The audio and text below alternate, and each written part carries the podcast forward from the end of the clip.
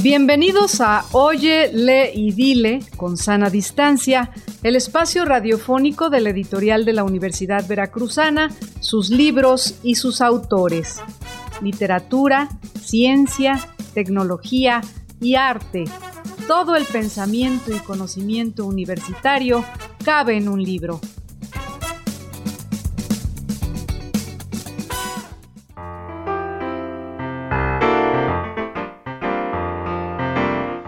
Nuestro invitado de hoy es el escritor Edgar London, quien nació en La Habana, Cuba, en 1975. Por su labor intelectual ha sido reconocido con varias distinciones, entre las que destacan el Premio Internacional de Ensayo Agustín de Espinosa, México, 2008, Premio Nacional de Cuento Criaturas de la Noche, México, 2007, Premio Nacional Eliseo Diego en Narrativa, Cuba, 1998. Premio Nacional Fronesis en Narrativa, Cuba, 1997. Y recientemente el Premio Nacional de Primera Novela Sergio Galindo 2022, organizado por la editorial de la Universidad Veracruzana. Es profesor universitario en Saltillo y columnista del periódico Diez Minutos de Coahuila. Con la obra Las lluvias de Estocolmo, Edgar Sánchez Hernández, mejor conocido en la literatura como Edgar London, obtuvo el Premio Latinoamericano de Primera Novela Sergio Galindo 2022, convocado por la Universidad Veracruzana a través de su dirección editorial y la Feria Internacional del Libro Universitario. El jurado del certamen, integrado por los escritores Teresa Ruiz Rosas, Javier Núñez y José Adiac Montoya, decidió declarar ganadora la novela mencionada por su notable solvencia narrativa que la suscribe a una tradición literaria mexicana que abreva de Pedro Páramo. Consideraron la potencia de su anécdota en la que se dibuja un universo narrativo lleno de crueldad y de violencia. Los integrantes del jurado destacaron la riqueza del lenguaje de la obra que resulta novedoso, así como el tono nítido y descarnado. Celebraron la construcción del ambiente de suspenso de la novela y la crítica al fanatismo religioso.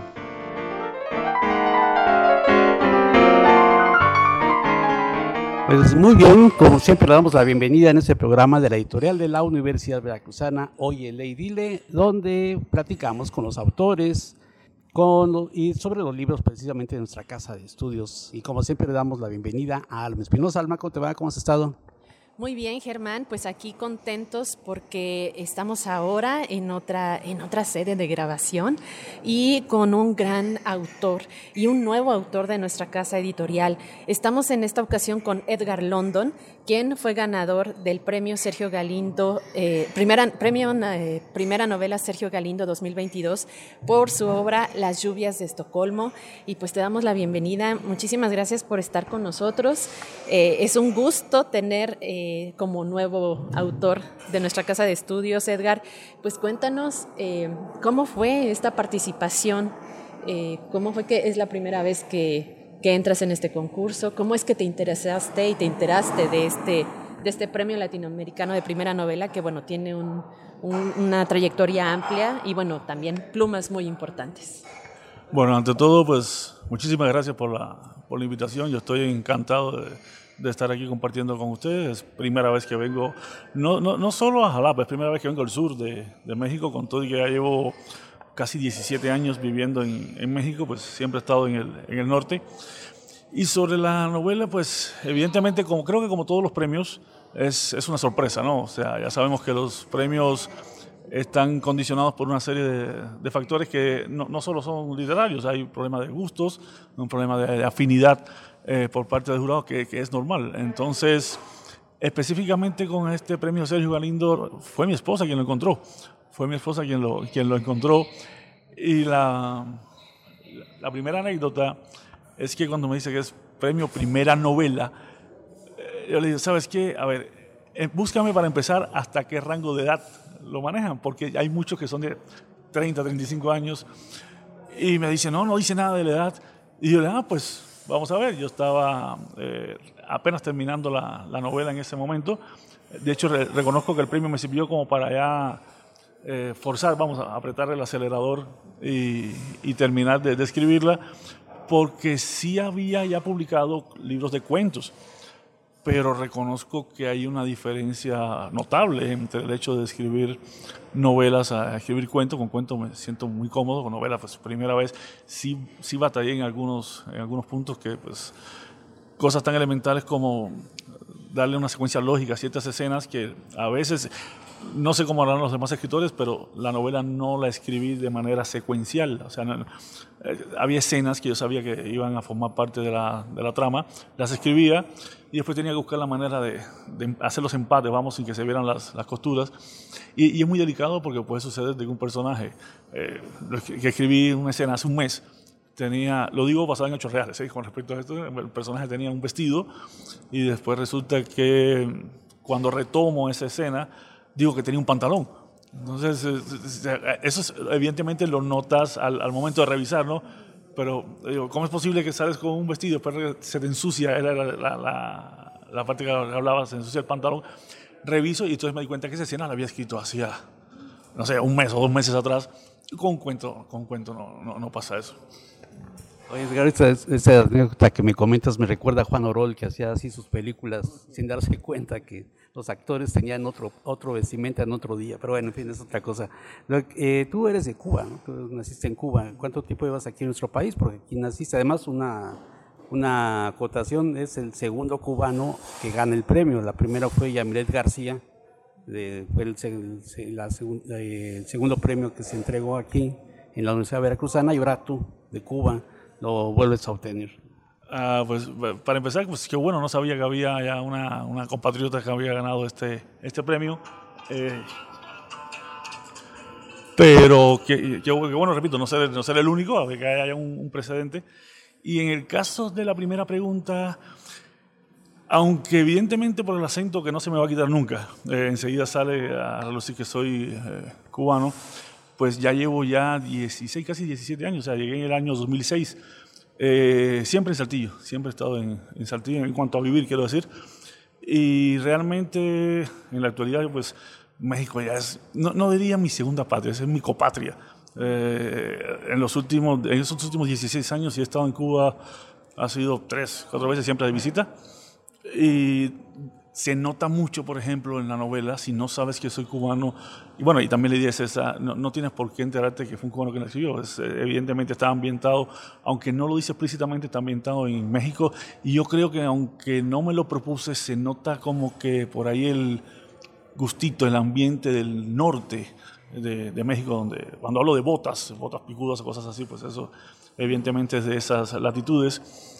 Y, sí, sí, sí, sí son sorpresas como esa que me comentas de, de la cubana que ya Yamilet, que ganó este premio, porque curiosamente con lo de Sergio Galindo, yo había, yo había leído ya Otilia Rauda. Y con el premio, pues me pongo otra vez a investigar y resulta, eh, que a esta sí no la he visto, resulta que no sabía que había una película de Otilia Rauda cuya protagonista es cubana. Bueno, cubana mexicana, pero eh, son, sorpresas que, se van dando como, como efecto secundario de, este, de este certamen. Y ahora, ya que empezaste a hablar de la novela Las lluvias de Estocolmo, cuéntanos qué es lo que vamos a, a leer próximamente en esta novela que va a ser publicada eh, por la editorial de la Universidad Veracruzana. Ok, sin, como, dicen los, los, chavos ahora, sin ánimo de espolear, así dicen, espolear nada, sin spoiler. Eh, pero sí, se trata en términos generales de un, los, problemas que presenta una, una familia. Básicamente las, las, hijas menores de, de, esta, los hijos de esta familia. Eh, advierto que es, es, un tema incómodo. Eh, hay mucha violencia en la novela, violencia no solo física, sino también psicológica e incluso eh, violencia emocional, que, no, que no, se toma, no se toca mucho ese tema. Y que, bueno, son, básicamente se trata de, ver cómo ellos, todos estos, estos jóvenes, adolescentes, pues tienen que seguir adelante a pesar de los graves problemas que presentan en el seno de su propia familia, donde deberían encontrar realmente paz y sosiego y es la causa de, de sus males. Eh, insisto, entiendo que es un tema incómodo, pero creo que la, la literatura debe, debe, andar por ahí, sobre todo en estos tiempos. No debe ser una, una, literatura complaciente. No creo que la literatura deba ser complaciente, creo que debe ser, eh, en cierto sentido, retadora. Y pues si un modo u otro sirve para sacar a la luz desde otro ángulo, en este caso la ficción, por supuesto, eh, problemas que están presentes eh, en nuestra sociedad, creo que es, es, es un arma que debemos eh, aprovechar y utilizar. Además es un tema de contemporáneo, algo que vive sobre todo en la parte norte del país, ¿no? Allá en Coahuila, pues todas las zonas de Chihuahua, Nuevo León, bueno, todos sabemos cómo está la situación. Eh, tú particularmente, ¿qué es lo que realizas en Saltillo? En Saltillo? ¿Cuál es tu labor allá?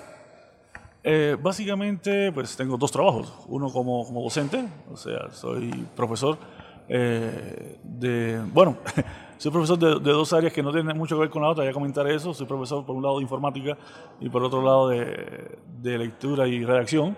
Y lo de informática, pues evidentemente para los que no me conocen, eh, es porque soy graduado de lo, que en México viene siendo ingeniería en sistemas. O sea, la homologación de mi título es de ingeniería en sistemas, cosa que por un, cuando era joven hasta me tenía medio, medio traumatizado, ¿no? Porque decía, pues soy informático, pero escribo. Por suerte que una vez conocí a Coetzee, el premio Nobel de Literatura, que también es informático, y bueno, pues si Coetzee fue Nobel de Literatura, pues no hay problema con eso. Y también eh, eh, trabajo como periodista en, un, en, un, en un catorcenario de, de Saltillo. Wow, entonces esto es como, como lo fuera de lo que se conoce, ¿no? Que, creen que si para escribir tienes que estudiar letras o algo así, cuando en realidad pues eso no es cierto, ¿no? Y, fíjate que he encontrado, Germán, este, Edgar, he encontrado muchas personas que se inician en la lectura y que son muy buenos lectores y muy buenos escritores y que no están en el área de, de letras, ¿no? Por ejemplo, los biólogos, antropólogos, y está muy bien. Y me gustaría que nos comentaras, que nos compartieras cómo es que te inicias precisamente en la escritura, o sea, sí... Eh, no te formaste como en esa área, pero ¿cómo es que te inicias en esto? Y, yo creo que está muy relacionado con tu inicio como de historia lectora, ¿no? Eh, sin lugar a dudas, un, un, poco en chiste y un mucho en serio. Yo siempre digo que si no hubiera sido asmático, no hubiera sido escritor. Entonces, soy asmático desde los dos años. Entonces, eh, al principio, pues, afortunadamente comencé a leer con bastante joven, bastante niño. Pero al principio lo que hacía era dibujos y cosas por el estilo, hasta que en un momento determinado, pues comencé a conocer los libros. Estoy hablando de las crisis de asma, desafortunadamente me daban en la madrugada en Cuba, donde en esa época, y creo, no sé si ahora todavía existe así, pero en esa época en la madrugada en Cuba en la televisión no había nada. No sé en México cómo era, pero en Cuba a las 12 de la noche creo que se acababa la programación hasta las 6 o 7 de la mañana el día siguiente. Entonces un niño de, ponle 7, 8 años, asmático, en la noche, en la madrugada, pues que hacía, me ponía mucho a leer y creo que no hay ningún tipo de secreto ni de magia ni nada espectacular. Sencillamente creo que a todos nos sucede un momento donde ciertas lecturas no nos complacen del todo, quizás porque pensabas que podía ser mejor si hubiera sido de otra forma, o, o te quedaste con ganas quizás de seguir leyendo un poco más. Y el único remedio que hay para eso pues es haz tus propias historias. Y comencé a escribir mis propias historias desde muy niño. Eh, y pues poco a poco digo, me, fue gustando, me, fui metiendo más eh, en serio, digamos. Y sí, tuve la, tuve la suerte de publicar en revistas desde bastante temprana edad.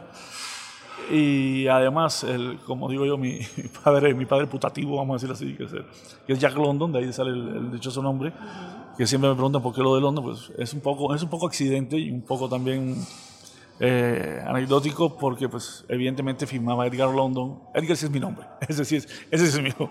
El, lo de London fue por Jack London. Eh, pero lo firmaba para mí, estoy hablando, tenía 10, 11 años, para mí, para mi mamá, que era la que quería hacerle mis historias.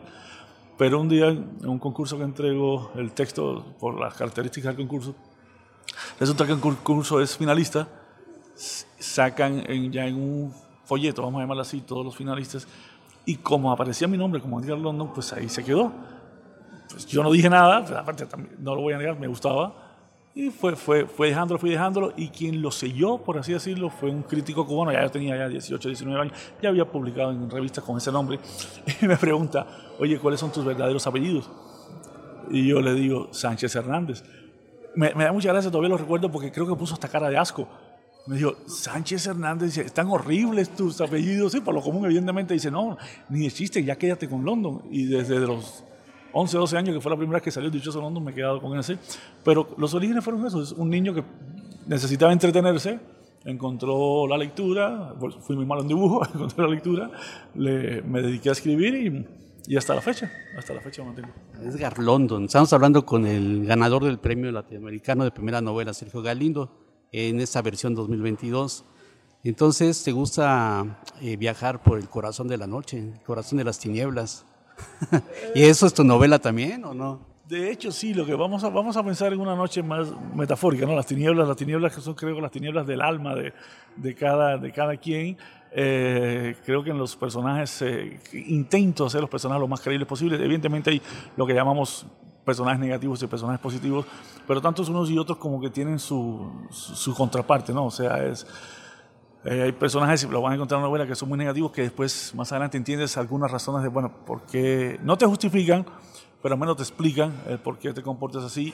Y definitivamente también hay personajes que son positivos. Eh, la protagonista de la novela es, digamos que es bastante mala, por llamarla de alguna forma, con, con su novio, vamos a decirlo así, eh, a pesar de que ella como tal es una de las que más sufre dentro, dentro de la trama. Eh, y, y, creo que sí, creo que esta tendencia va eh, digamos, de las grandes editoriales de, de, buscar literatura que complazca, ¿no? literatura más noble que viene al final derivando en los, en los famosos bestsellers.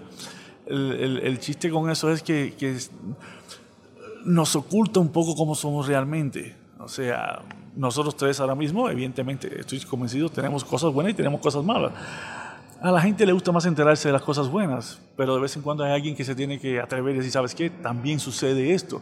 Hay muchas familias allá afuera, ahora mismo en México, en Cuba, en cualquier lugar del mundo, donde mm, tú ves las fotos en Facebook, donde todo es sonrisa. Sabes que Facebook es el paraíso virtual, pero cuando cierran la puerta, cuando ya las cámaras, los teléfonos no están tomando fotos, pasan cosas muy, muy desagradables que de alguna manera algunos nos tenemos que atrever a sacar a, a colación. Bueno, pues ya eh, se nos termina el tiempo de la entrevista y antes de despedirnos, eh, quisiera que nos comentaras si estás trabajando en algún otro texto, eh, si estás por publicar más cuentos, que nos cuentes también un poco de, estos cuentos que no conocemos, porque bueno, nosotros vamos, seguramente vamos a querer seguir leyendo más acerca de, de ti y bueno, obviamente de tus, de tus creaciones.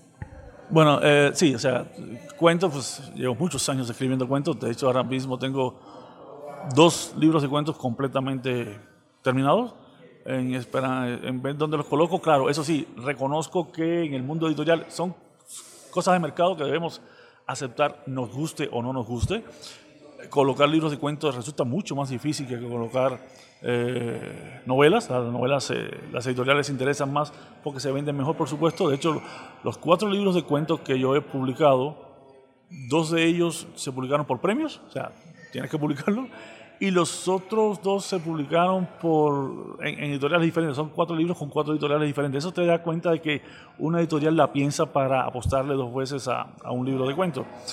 Pero definitivamente, y eso creo que se lo voy a ver toda la vida a, a este premio Sergio Galindo, eh, me voy a abocar más a, a la novela. Eh, de hecho, los, mis cuentos, si lo notan con los libros que van saliendo, cada vez se hacen más, más extensos. Entonces, pues, ¿sabes qué? Viva la paz, pues, digamos las cosas como son, ¿sí? Vamos a escribir novela. Eh, en este momento estoy escribiendo lo que viene siendo mi segunda, mi segunda novela nada que ver con, con, con, la del premio. Sea, es una novela, en este caso, ambientada completamente en, en, La Habana, en Cuba, ahora sí, con todos los modismos de La Habana, con todas las características de, de La Habana. Y si todo sale bien, pues seguiré escribiendo novelas, o sea, siempre buscándole, como dice en mi país, buscándole la quinta pata al gato y tratar de sacar aquello que la gente no le gusta o le molesta o prefiere mantener en secreto. Una última, nada más, este, ¿Cuál es eh, tu percepción de la editorial de la Universidad Veracruzana y qué sientes ahora que vas a ser parte del catálogo de la editorial? Mira, mis respetos, pero mis respetos para la editorial veracruzana porque he estado, quizás no como coprotagonista, pero sí he estado como testigo de lo que es el trabajo en una editorial, sobre todo una editorial que está vinculada a una universidad, que incluso hacer eventos como este eh, de, la, de las ferias es un trabajo muy agotador, muy demandante, siempre faltan los recursos, eso, eh, digo, trabajé dura, en cinco años en la Universidad Autónoma de Coahuila, no como docente, sino como parte del cuerpo administrativo, vamos a llamarlo así, y me queda muy claro que es eh, un trabajo demandante. Entonces, yo creo que cualquier editorial, repito, sobre todo en, este caso que me va a tocar muy de cerca, espero seguir teniendo relaciones con la editorial eh, veracruzana, que se esfuerce por mantener viva la literatura, creo que eso es de aplaudir y espero en serio que tenga muchísimos éxitos y duren toda la vida, porque es algo que se necesita. En serio, mis felicitaciones de corazón, realmente de corazón, a la editorial veracruzana. Pues muchísimas gracias por estos minutos para conversar con nosotros y, invitar a todas las personas que nos estén escuchando a que estén pendientes de la editorial de la Universidad Veracruzana, porque bueno, obviamente se entrega el premio, pero eh, pues parte del, premio es la publicación de la novela. Entonces, pues ya estaremos eh, conversando próximamente de la novela y volveremos a, platicar contigo ya que tengamos la novela en las manos, ya que Germán y yo hayamos terminado de leer la novela para ahora sí ya hacer el spoiler. Muchísimas gracias. Lo de Estocolmo es por la cuestión de los secuestros. Eh, sí, existe el llamado síndrome de Estocolmo que bueno, de cierta manera, de cierta manera, vamos a decirlo así, está presente como base de, todo lo que sucede en esta, en esta familia evidentemente disfuncional. Pues como ya lo dijo Alma, ya lo leeremos. Ya lo leeremos porque ya estás haciendo spoiler, Germán. bueno, pues muchas gracias Edgar London. Muchas gracias a ustedes. Gracias a ustedes. Gracias. El catálogo de libros de la editorial de la Universidad Veracruzana lo pueden consultar en la página electrónica libros.ub.mx. Oye, lee y dile con sana distancia es una producción de la editorial de la Universidad Veracruzana y Radio Universidad Veracruzana. Voces: Alma Espinosa, Germán Martínez Aceves y Liliana Calatayud. Enlaces, grabación y edición Antulio García. En la próxima emisión nos volveremos a encontrar con un libro y con sus autores.